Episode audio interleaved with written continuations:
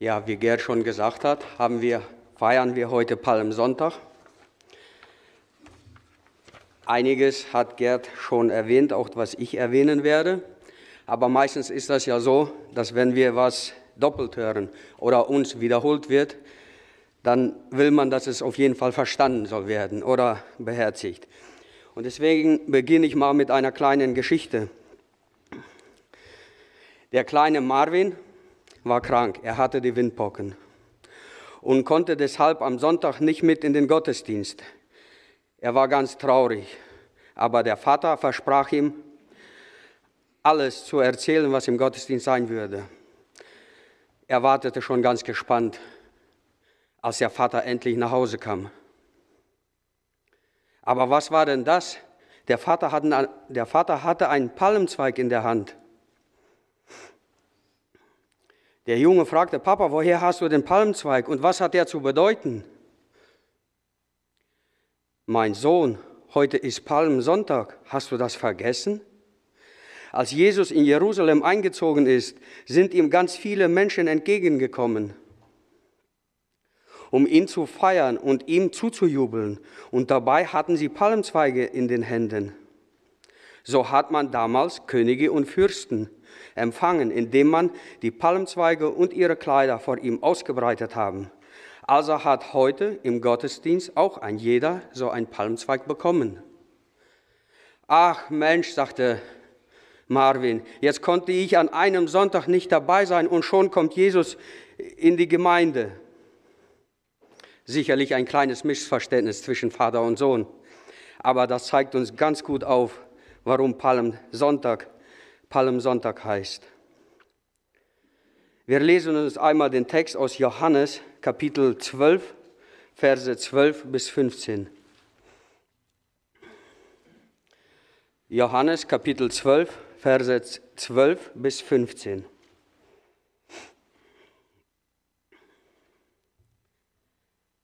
Am folgenden Tag, als viele Leute, die zum Fest erschienen waren, hörten, dass Jesus nach Jerusalem kommt, da nahmen sie Palmzweige und gingen, gingen hinaus ihm entgegen und riefen, Hosianna, gepriesen sei der, welcher kommt im Namen des Herrn, der König von Israel.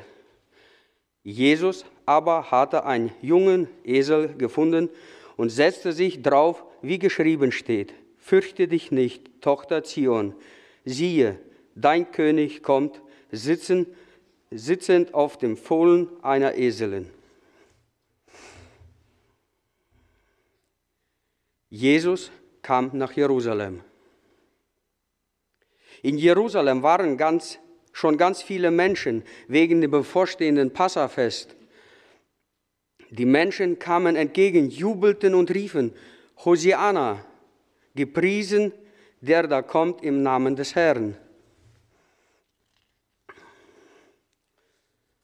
Welche Erwartungen hatte das Volk, als sie Jesus zujubelten?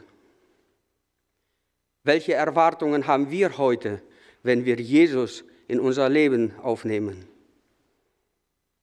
Nun, das jüdische Volk damals dachte mit Sicherheit, endlich kommt einer, der uns von der römischen Besatzung befreit und dabei anführt, und wer sollte dabei besser geeignet sein als dieser Jesus, von dem man gehört hatte, dass er übermenschliche Kräfte hatte, der Hungrige satt gemacht hat, Kranke gesund, Blinde sehend, ja und sogar Toten auferweckt hat, wie Lazarus in den letzten Tagen. Was war aber Jesus sein wirkliches Ziel? Eines war klar, nur einige Tage später würden sie merken, dass Jesus nicht vorhatte, gegen die römische Besatzung zu kämpfen. Jesus hatte ein viel höheres Ziel. Ihm stand der Kampf bevor mit der finsteren Macht, mit der Sünde, die den Menschen von Gott trennte. Jesus wusste, dass schon fünf Tage später wird er die Stadt verlassen, erniedrigt, zerschlagen und zum Tode verurteilt, um dann auf einen kleinen Hügel namens Golgatha hingerichtet werden. Davon werden wir an Karfreitag und dann am Ostersonntag über den glorreichen Sieg noch einiges hören. Denn das, was wir heute feiern, das ist quasi die Einleitung in, ein, in die Endphase, wozu Jesus wirklich auf die Erde gekommen war. Was war passiert? Was für eine Kehrtwendung?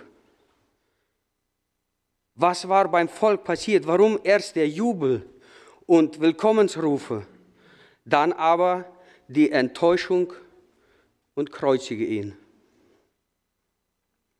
Was uns hier helfen könnte, es zu verstehen, ist ein Wort oder ein Ausruf, den die Menge immer wieder gerufen haben, als Jesus in die Stadt eingezogen ist. Hosiana oder auf Hebräisch, ich hoffe, ich spreche das richtig aus, Hoshina. Das Wort hat mehrere Bedeutungen. Auf der einen Seite heißt es, Herr, hilf doch. Und auf der anderen Seite, du bist der Helfer, du kannst helfen oder auch du wirst helfen. Daran sehen wir, dass die Menschen damals nur an das Irdische helfen und gehofft haben.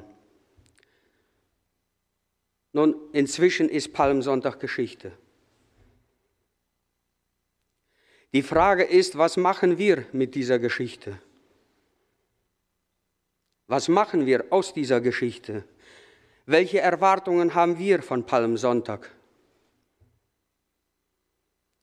Warum feiern wir Palmsonntag? Damals ging es um den Einzug Jesus in Jerusalem. Warum geht es heute? Sind wir bereit, Jesus als unseren König zu empfangen? Denn so etwas Ähnliches wie Palmsonntag wird es in der Zukunft noch einmal geben. Es wird also noch ein Palmsonntag geben. Als die Juden das Passafest feierten und Jesus willkommen hießen, so waren zum Passafest aus allen Enden der Erde gläubige Juden nach Jerusalem gekommen. Das ganze Weltgeschehen hatte sich auf Jerusalem konzentriert. Und nun wollen wir noch eine Bibelstelle lesen und schauen wir einmal ganz genau hin, wie krass die Parallele ist. Hier steht es so in Offenbarung 7, Verse 9 bis 10. Offenbarung 7, Verse 9 und 10. Nach diesem sah ich und siehe eine große Schar, die niemand zählen konnte, aus allen Nationen und Stämmen und Völkern und Sprachen. Die standen vor dem Thron und vor dem Lamm, bekleidet mit weißen Kleidern, und Palmzweigen waren in ihren Händen. Und sie riefen mit lauter Stimme und sprachen, das Heil ist bei unserem Gott, der auf dem Throne sitzt und bei dem Lamm. Es wird also dieser Moment kommen und der kommt in der Ewigkeit. Der kommt, wenn dieses Leben hier vorbei ist. Da wird eine riesige Menschenmenge von allen Nationen, von allen Enden der Erde, von allen Sprachen und Kulturen vor dem König der Könige stehen, vor dem Lamm. Und sie werden ihn als König feiern.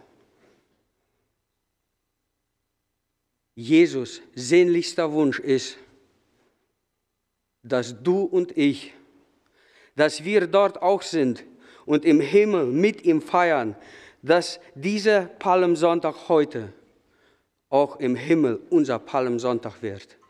Amen.